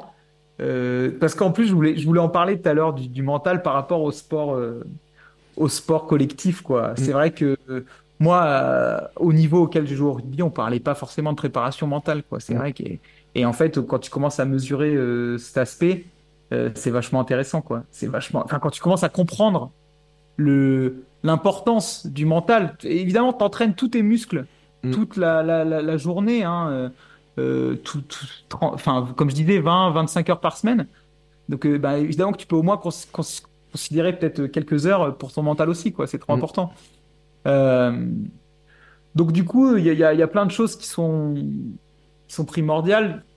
De, de mon côté, il y a une chose qui était, qui est venue un petit peu en décalage, c'était, c'était de réussir à se libérer, euh, parce qu'en fin de compte, quand ton sport, euh, quand ta passion devient ton métier, Ouais. euh, c'est compliqué de se changer les idées, quoi. Mm. Euh, et ça, je l'ai compris en décalage, quoi. Si tu veux, notamment quand tu commences à rentrer dans des, dans des dynamiques où tu vas chercher un gros objectif, où euh, tu vas te dire, euh, bah, en fait, tu penses qu'à ça tout le temps, quoi. Mm. Au même titre que souvent, je fais le parallèle du sportif de haut niveau et de l'entrepreneur. Ouais. Euh, la porte, elle se ferme pas le vendredi, quoi. Je, je parle de l'entrepreneur qui a son entreprise, qui a mis, euh, qui a mis des billes euh, euh, personnelles sur son. sur- Je connais bien.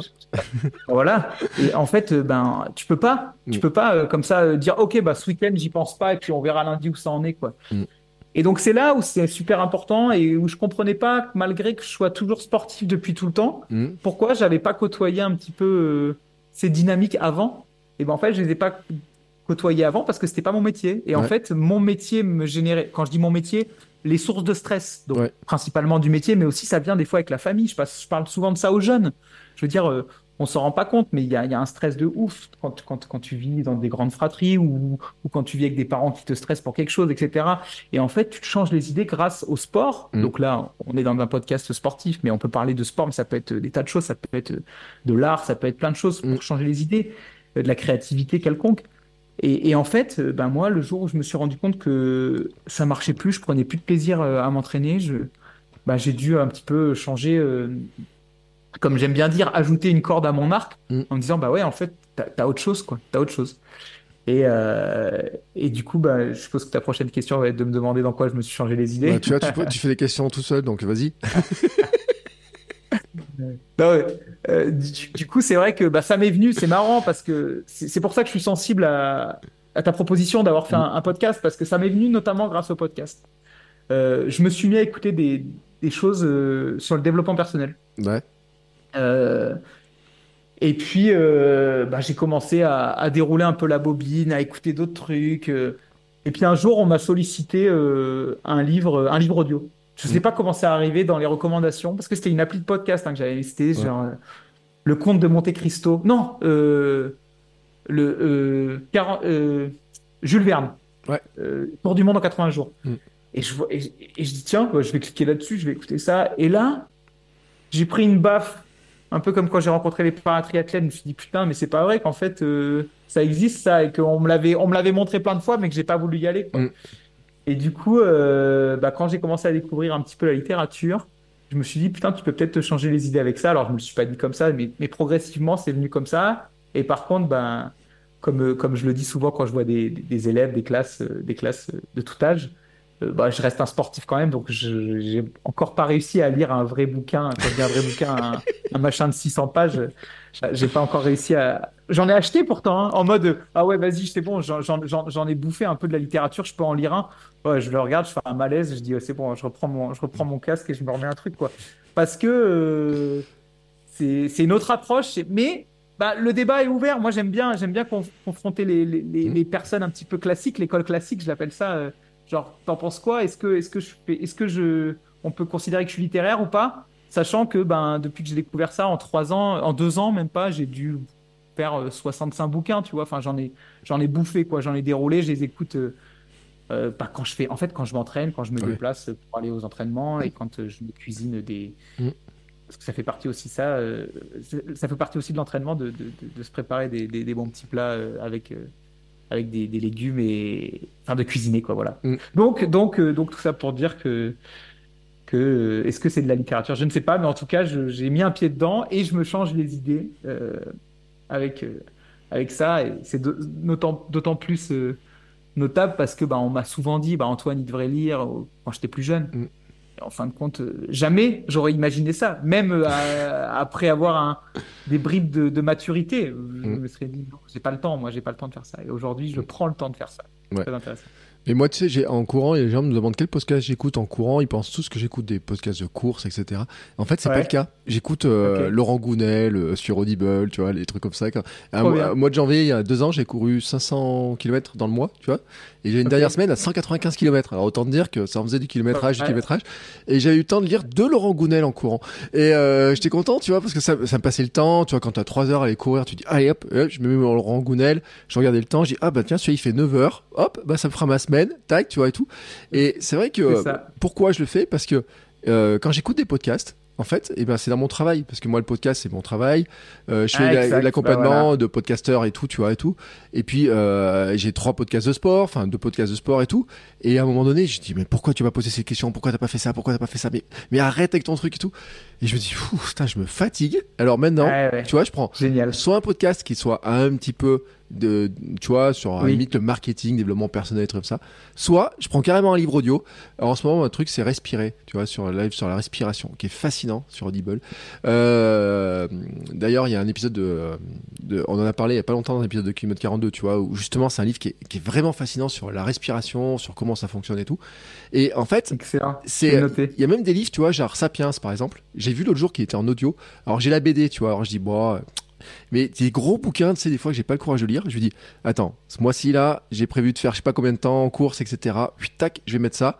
Et ça me permet tu vois d'avoir des, des, approches. Donc je comprends exactement pourquoi tu peux avoir ce- ce- ça parce qu'en plus tu peux le faire en courant parce que tu c'est pas euh, c'est pas comme de la peinture où tu vois tu m'aurais dit je fais de la peinture en plus et tout je me dis mais attends est-ce qu'il y a le temps? Là tu, dois ça. voyager beaucoup en plus j'imagine pour tes courses et tout donc sur ça. tout un tas de temps où finalement l'audio devient finalement ton ami quoi C'est ça, exactement. Exactement. Et, et du coup, euh, je- comme j'aime bien notre échange, je vais même aller plus loin parce que tu vas, tu vas comprendre. euh, souvent, je le, je le présente quand je fais des petites courbes, je l'explique. Donc, je fais le lien avec euh, ce que, avant, comment je faisais pour me changer les idées. Donc, euh, par le sport, pour Mhm. moi, l'ultime moment euh, de, de, de déconnexion, c'était le game day. C'était le Mhm. dimanche, c'était le jour du match, quoi. Ouais. C'était, c'était ça, quoi. Et donc, quand je me suis dit, OK, aujourd'hui, tu arrives à te changer les idées en écoutant des livres, qu'est-ce que ça serait le game day si, en fait, s'entraîner, c'était écouter des livres, quoi? Mm. Et en fait, bah, je me suis dit, bah, vas-y, essaye de, d'écrire un peu, quoi. Mm. Et, et là, en fait, j'ai découvert vraiment le champ. Parce que je dis ça, ça m'a fait tilt ce que tu as dit, parce que quand je voyage, j'adore écrire. Mm. Et c'est là vraiment où je, où j'arrive à, à sortir complètement de ma bulle, à me dire voilà, bah en fait, euh, il y a un champ des possibles qui s'ouvre à toi. Il n'y a pas de projet, il y a rien, tu vois. Ouais. J'ai pas. Et d'ailleurs, et d'ailleurs, des fois, je m'étais fixé genre ah ok, essaye de faire un truc. Et dès qu'il y a un projet, ça, ça casse tout le truc en fait. Mm. Non, non. Par contre, bah, je me fais une, so- une sorte d'autothérapie euh, où euh, bah, je vais poser des mots. Des fois, je vais poser des anecdotes que je vis, Mm. des trucs comme ça. Comme ça, je- plutôt que d'envoyer une photo à des potes, bah, je vais à mes proches, à ma famille, etc. Bah, je vais leur envoyer un petit texte que j'ai écrit, un truc machin. Et ça, je trouve que c'est c'est c'est vraiment le, le, le top pour euh, pour euh, se changer les idées et pour pour s'auto Mm. s'auto-réguler sur plein sur plein de choses quoi. Ouais, d'ailleurs, moi, voilà. ma- une de mes routines du matin, c'est d'écrire trois pages tous les matins. J'ai mon petit cahier qui m'attend sur la table de la cuisine. Je mets un petit peu de musique et hop, j'écris trois pages. tous les matins, je fais ça. Euh, ça fait. euh, J'ai découvert les- le pouvoir du journal, hein, tourner un journal, écrire, etc. Il y a, Ok. il y a très longtemps, parce que j'étais victime de harcèlement au boulot et tout. C'était le seul truc qui me permettait de me vider la tête à un moment Ah, donné, tu vois, de, repartir sur d'autres choses. Ça, et la psychologie positive. J'en parlais à mon psy. euh, on parlait de psychologie positive avec mon psy. Euh, je sais pas s'il faisait le candide. Tu vois, il me faisait parler, parler, parler du truc. Ou si vraiment il apprenait des trucs, j'en sais rien. En tout cas, je lui ai fait acheter plein de bouquins sur le sujet. Et je lui ai parlé de l'écriture et tout. Il m'a dit, ouais, mais continuez, c'est normal, ça permet au cerveau.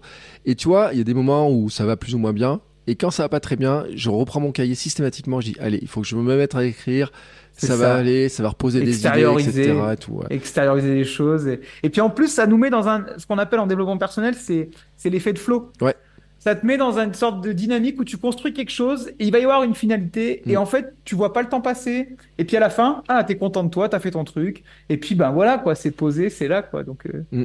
c'est cool Et le flow, c'est un truc d'ailleurs que euh, on retrouve en sport. Alors je sais pas si tu le vis dans Bien le sport, sûr. si t'as- dans tes Bien compétitions, sûr. si tu arrives à y rentrer dans cet état qui est, qui est compliqué. Hein, c'est pas, il y, a pas une méthode pour dire j'appuie sur un bouton, j'y suis systématiquement. hein. ouais Euh, si si euh, tu vois bah, rien que là là je sors euh, je sors d'un entraînement de course à pied au seuil. Mm. et euh, bah, je suis perché quoi. Et en fait j'ai pas j'ai pas vu le temps passer. C'était trop bien. Et puis bah en plus plutôt content des, des temps que j'ai fait. Donc en fait c'est ça c'est ça le flow. C'est d'accomplir un truc. Alors c'est un peu plus long que normalement que une heure hein. Mm. Euh, on rentre dans, dans une dynamique je sais pas moi il faut quelques quelques séances quelques trucs. Mais mais t'as ton objectif et tu l'atteins en fait. Et l'objectif il est quantifiable ou pas hein. Euh, Mm. si on parle moi j'aime bien parler de, de l'effet de flow dans, dans l'art, quoi, parce qu'en Mm. fait, ton objectif, il est quoi? Il est qu'il y ait une finalité, mais il n'y a pas de, de règles pour que ça soit euh, cette façon pas. C'est la façon dont toi tu le perçois, quoi. Mm. Donc c'est vrai que j'ai ce côté euh, qui est, qui est peut-être un peu trop rare et qui se développe peut-être avec l'âge chez les sportifs, c'est le côté un petit peu euh, genre euh, sensible, sensible aux, émotions, quoi. Ou peut-être qu'ils osent pas le dire et peut-être que la parole se, euh, parole se libère. J'ai vu cette semaine euh, que Thierry Henry avait osé parler euh, de ses états de dépression pendant sa carrière. Et rappelons quand même que Thierry Henry, champion du monde, très jeune, une carrière incroyable, mais qui disait que son père lui avait mis tellement de pression, l'avait programmé pour ça et tout. Mais dans sa carrière, malgré la carrière qu'il a eue, on peut dire c'est génial. Sauf que en fait, il a parlé de ses états de dépression. Il y en a plein de sportifs qui en ont souffert, hein, on, on le voit dans le Ouais. truc. Et on a fait il pas longtemps cet épisode sur, euh, dans Sport Nutrition sur l'alcool. Et il y a un truc, tu sais, tout à l'heure, tu as dit que ça m'a fait tilt. Tu as dit, ouais, dans le, dans le consulting, dans le, chez Capgemini, dans les boîtes comme ça, on va beaucoup vers le triathlon. Ils vont aussi beaucoup vers l'ultra. Et les entrepreneurs aussi, tu vois, ce truc-là, là, de, de ça. Et en fait, c'est le profil entre entrepreneur, consultant, certains consultants, sportifs et tout, il est très proche. Mais il est aussi très Bien proche sûr. aussi dans l'addiction, dans le besoin de Mais c'est décrocher ça, mais c'est ça. et, et dans tous ces trucs-là. Et c'est pour ça qu'on retrouve aussi cette, euh, cette filiation, je trouve, qui est, qui est super importante, qui des fois aussi peut aller dans l'excès. On en a parlé dans l'alcool il y a pas longtemps, ou pourquoi il y a autant de nageurs de très haut niveau qui deviennent alcooliques à la fin de leur carrière, ou même pendant leur carrière pour certains. C'est aussi par rapport à ces recherches-là de certains états, de, de couper aussi, de, de, de, Ah, mais changer quand de tu touches, quand tu touches des états, euh, des états de sensationnels très élevés, bah après tu veux les retoucher, quoi. Tu vois, Mm. tu, tu, tu, tu- Donc en fait, euh, et d'ailleurs, euh, ben, l'addiction qu'on connaît tous les deux en ce moment même, c'est l'addiction au sport, quoi. Mm. La bigorexie, quoi. Et ça, c'est vachement intéressant. Je m'en suis rendu compte. Au début, je lisais ça, je disais ouais, ok. Et en fait, je lis la descriptif et je dis putain, mais c'est moi en fait. C'est-à-dire que quand tu commences à être irritable, si on te change ton plan, genre on te dit ah ouais, tu peux faire ci, tu peux faire ça, s'il te plaît. Et, et, et ben là, c'est que pose, commence à te poser des questions sur ta pratique, euh, sur euh, et, et c'est là aussi où ben plusieurs cordes à ton arc vont t'aider à euh, et, et, et donc ben après c'est un, c'est un débat, hein, on pourrait on pourrait en parler des heures. hein. Euh, est-ce que est-ce que plusieurs cordes à son arc c'est plusieurs euh, addictions à développer, j'en sais rien. Est-ce qu'une addiction peut-elle être saine, tu vois, comme le sport Mm. Euh, Donc dans, dans la définition de la bigorexie, il y a aussi euh, nuisible pour ton entourage. Mm. Quand est-ce que ça devient nuisible à ton entourage? Enfin voilà, il y a, il y a tout un tas de. de- J'adore, moi j'adore me questionner là-dessus. Je pense que je pense qu'on pourrait discuter euh, sur, euh, pendant de pendant de longues heures. Je suis très content de, de- de partager. En fait, j'ai l'impression de faire un podcast en live et en fait c'est un peu euh, bah, un accomplissement là, tu vois que je fais. Donc je suis très content. J'allais dire quand même que cette histoire d'addiction, dans le triathlon, vous avez des grosses heures d'entraînement, et on sait que l'addiction au sport commence autour de... Tu sais, on, on dit qu'on est accro aux endorphines, en fait. L'addiction, elle est aux endorphines et tout, et c'est à partir de 7h, 7h30 par semaine, souvent dans cette zone-là et tout, et quand t'as Ok. 20, 25 heures.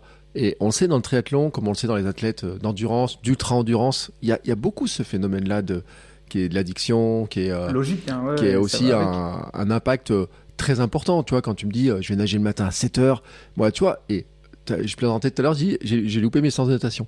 Euh, j'ai regardé les ouvertures de la piscine quand t'es pas triathlète, quand t'es pas en club, etc. Pour trouver des horaires d'ouverture de piscine et vraiment pour arriver à faire deux trois séances dans la semaine, par exemple, c'est super galère en fait. Ça a forcément un impact, tu vois, sur euh, sur la vie, sur euh, moi ça voudrait dire qu'il y a des matins, ben je réveillerai pas ma fille, je l'amènerai pas à l'école, ou tu vois, il y a y a tout un tas de, de, de, de gestion comme ça et qui montre que c'est pas facile en fait cette limite là et que c'est vrai que euh, on peut être frustré en fait. Tu vois, je pense que dans la biorgorexie, tu dis oui quand ça me change mon plan. Il y a le fait, je pense aussi de pouvoir être frustré, de te dire ah j'aurais bien aimé faire ça ou j'aurais bien aimé faire plus à un moment donné ou pour m'entraîner ou profiter de certaines conditions qui peuvent jouer chez certains. C'est là où c'est important de s'entourer. Mm. C'est là où c'est important de s'entourer parce qu'en fait tu peux pas te fixer toi-même. Le but d'un entraîneur, hein, c'est mm. de, il va prendre, prendre en compte tout ton, équilibre de vie. Tu vas lui dire, bah voilà, euh, mon objectif, c'est ça. Peut-être même avant ton objectif, il va te demander de définir ton temps disponible pour t'entraîner. Ouais. Et après, il va dire, ok, ton objectif correspond à ton temps, ou alors non, il faut revoir ton objectif à la baisse, etc., etc. Et après, ben, c'est là où ça te décharge aussi. C'est-à-dire que ben, moi, quand j'ai commencé à avoir mon coach, je me posais plus cette question j'avais ça à faire, ça à faire. Bon, par contre, c'est moi qui équilibrais ma semaine avec. Euh, il me mettait la planif quotidienne. Il fallait que je l'équilibre dans la journée, quoi. Donc c'est là aussi où après, bah, tu pouvais être irritable si on disait ah bah attends j'ai besoin de toi pour aller chercher ça et que moi je disais ah, non non non parce que moi je roule à cette heure là euh, ou des trucs comme ça et puis si tu dis ah bah non euh, tu peux faire un effort euh, si je fais un effort, je décale ma séance de vélo euh, au lendemain. Mm. alors là, si tu commences à faire ça, c'est mort. Mm. Alors là, dans le triathlon, si tu décales d'une journée, c'est mort. Donc c'est vachement intéressant. Surtout qu'on rappelle quand même que dans le triathlon, vous êtes les seuls à avoir inventé la journée de repos où il n'y a pas de repos. Hein euh... la récup active, la récup active, ça souvent, souvent c'est marrant, ouais. ouais, Mais bon, tu le comprends vite, hein. Tu le mm. comprends vite, hein, parce que moi, quand j'ai un petit pépin, une petite douleur ou un petit quelque chose, putain, tu te fais violence, mm. ou quand es, même quand tu es très fatigué, hein. mm. tu te fais violence, tu vas nager, alors quand souple, là, pour le coup, hein, tu te fais pas, mm. tu te mets pas euh, d'équerre, ou alors tu tournes les jambes sur le, sur le home trainer, euh, et je peux te dire que, hop, ton corps, en fait, tu le remets en activité, il recircule, le sang recircule, et tu récupères quoi. Voilà, la récup la récup active. La récup active. euh, J'ai une dernière question et puis après je vais te lâcher parce que bon, euh, on avait dit euh, le retourne. Tu vois, moi j'adore être avec toi. Ah, c'est euh, incroyable. Je, je, viens de voir l'heure et j'ai eu un vertige là. J'avais pas vu. Mais il y a quand même une question que j'ai que j'ai depuis tout à l'heure en tête. Je dis, il faut pas que j'oublie. C'est comment tes proches, ta famille, tes amis qui connaissent depuis longtemps, qui t'ont vu ton évolution et tout. Comment ils, ils voient ce parcours euh, par où t'es passé et, comment ils te voient t'accomplir là? Euh, maintenant? Bah, je pense que je qu'ils sont admiratifs, que bah, sont fiers, je le sais, je le sais. Euh... Après, c'est vrai que des fois, notamment notamment ma, petite sœur avec qui qui je m'entends très très bien, hein, mais c'est vrai que des fois, elle me disait ben ah, vas-y, c'est bon, aujourd'hui, t'es pas obligé, quoi. Elle a, elle a mis un petit peu un, décalage à mm. comprendre que, bah, en fait, c'était pas, c'est pas ça. C'est que bah, dans mon équilibre, ça passe par euh, pas, trop relâcher. En tout cas, aujourd'hui, je comprends un petit peu mieux que des fois, il faut être capable aussi de. de, Mais euh, au tout début, où j'ai découvert ça, pendant les deux, trois premières années, où je faisais. Bah, en fait, je voulais pas mm. me dire euh, non, t'as pas donné ça alors qu'il faut que tu prennes tout ce que tu peux, quoi. Et c'est vrai que bon, il y a eu ce petit décalage, mais en général, non, non, ils sont, ils sont, ils sont, ils sont fiers, je pense. Hein. Ils sont fiers de ça. C'est cool. D'ailleurs, d'ailleurs, c'est souvent ce que je dis ce qui me fait mm. peur dans mon parcours, et notamment avec ta première question euh, mm. de, de, l'objectif majeur cette année, euh, c'est que, que mes proches, euh, ma famille, mon coach, mes partenaires d'entraînement, mon kiné, mm. mon coach de natation, ben, que, je les que je les déçoive en, ne chopant pas ce petit ticket. Quoi. Donc bon, aujourd'hui, aujourd'hui je me prépare à tout faire pour, pour, pour, pour, euh, l'avoir et pour, en fait, pour avoir aucun regret. Mais c'est vrai que souvent, c'est ça qui pourrait plus me faire un petit pincement, c'est de me dire, ah merde, j'espère que je je vais pas les avoir déçus. Voilà, voilà. Mmh. Ouais, la pression qui vient que euh, de toi, tu te mets, mais aussi sur euh, le regard des autres. C'est vrai, hein, ce côté-là, hein, on, l'a souvent et tout. Euh, et il touche tout le monde, hein, pour ceux qui se rassurent un peu, qui l'ont aussi à leur niveau. Tu sais, parce que moi, je fais en préparation mentale, j'ai des gens, des mamans qui me disent Ouais, je vais courir des heures et des heures, j'ai délaissé mes enfants, je veux absolument finir la course pour pas les décevoir et tout. C'est un truc, mais tu vois, même ça montre que tout le monde le connaît, avec ses niveaux d'exigence, etc. À son niveau, à son, niveau, c'est exactement ça. Mm. C'est exactement ça, ça va avec les, objectifs que tu te fixes, de toute façon. Euh, c'est, Et puis, bon, on peut la transformer en, bon stress aussi. Hein. C'est, mm. pas, c'est pas forcément que du négatif. Hein. Je veux dire, c'est aussi euh, être capable de considérer ce que tu fais parce que, ben, hop, ça te donne une petite décharge euh, de tension, quoi. Mais c'est, à nous aussi de la canaliser et d'aiguiller pour que ça nous, ça nous pousse, quoi. Ouais, Bon, écoute, c'est une très belle conclusion. Je te remercie parce que tu m'as mis une pêche, mais d'enfer. Je te, tu te- mais moi, le podcast, ça met de la pêche. euh, Tac. Euh, donc, je te remercie. Alors, quand même, il y a un truc. Euh, tes étapes là. hein, on a compris, il fallait faire des courses, scorer, marquer des points, etc. On t'encourage comment et où tu vas Sur quelle course à peu près? Est-ce que tu as ton programme est fait? Tu peux nous dire à peu près ce que tu vas faire? Ok, ok, ok. Super sympa de, de, de- de t'expliquer ça aussi rapidement. Euh, vous pouvez me suivre bah, sur les réseaux sociaux classiques déjà, euh, sur Instagram et sur Facebook, Antoine Bess, euh, paratriathlète, et sur Instagram, je crois que c'est Antoine Bess, vous me trouvez aussi, quoi. Mm. C'est vrai que ça me fait plaisir, si on veut m'encourager, en fait, de me dire, bah voilà, rien que quand on m'envoie, Tiens, ce que tu nous as, ce que tu nous as fait passer comme message, ça nous a aidé, ou tiens, ça m'a fait penser à quelque chose, Mm. bah voilà, moi, ça me, ça me donne toujours forcément la patate. Et, euh, et donc, bah, le- la, sais- la saison va démarrer très très vite parce que, ben, comme je vous l'ai dit, il faut que j'aille scorer sur les courses de début de saison. Mm. Euh, sur les courses internationales, ça commence euh, hémisphère sud début mars. D'accord. Donc, avant, avant l'Australie, il y, a, il y a un petit arrêt à Abu Dhabi. Et donc, ça va être ma première course le premier week-end de mars. Mm. Et, et j'enchaînerai direct aussi en Australie. Donc, en fait, je fais, je fais le, le trajet directement. Quoi. Je Mm. ne rentre pas à la maison. Et, et donc, déjà, là, on aura. euh, il faudrait que j'arrive à rentrer une grosse course sur une des deux. Mm. Et euh, puis après, il y aura un deuxième bloc. Hmm. Euh, ça doit être mai ou avril, je sais même plus, parce que en, en général, je focus sur les, les courses euh, en leur temps, quoi. Ouais. hein. Et le deuxième bloc après, il sent qu'il y aura un petit tour par le Japon. Et et voilà quoi. Bah écoute, j'espère que ton petit tour du monde va se finir bien sûr à Paris. C'est tout ce qu'on te souhaite. Euh, Antoine, c'était super cool. Je te remercie vraiment parce que euh, moi j'ai pris un plaisir incroyable à t'écouter, à partager tout ça avec toi. Tu as partagé tellement de beaux messages. Ça me faisait plaisir d'avoir un Clermontois. Tu sais qu'en plus tu as parlé de ton école que tu avais fait, ton UP Management. J'ai failli le faire. Ah, je- Ah. Moi j'ai fait l'UT puis j'ai pas envie d'aller sur l'UP, j'ai bifurqué ailleurs, j'ai changé de voie, mais on a failli avoir des points communs, on aurait pu être. euh, Donc ça, ça me faisait sourire, tu vois, quand dire les points communs Ouais, qu'on peut avoir comme ça. Je comprends. Et euh, je te remercie Merci à beaucoup. toi Bertrand. En Merci tout cas, beaucoup. ouais. Donc, je mettrai tous les liens en description de l'épisode pour euh, euh, arrive t'encourager et tout, bien entendu. Et puis, euh, on se retrouve, euh, nous, bah écoutez, tout au long de la semaine. hein, il y a trois épisodes par semaine sur Kilomètre 42, donc vous les retrouvez sans aucun problème. Et la semaine prochaine avec un nouvel invité. Alors, je ne sais pas qui. Je suis très embêté. Je ne sais pas qui. Mais en attendant, eh ben, euh, vous, ce sera la surprise. Voilà, ce sera la grande surprise. Et Antoine, je te remercie encore une fois pour cette belle énergie que tu nous as partagée. Merci, merci. Ciao, ciao.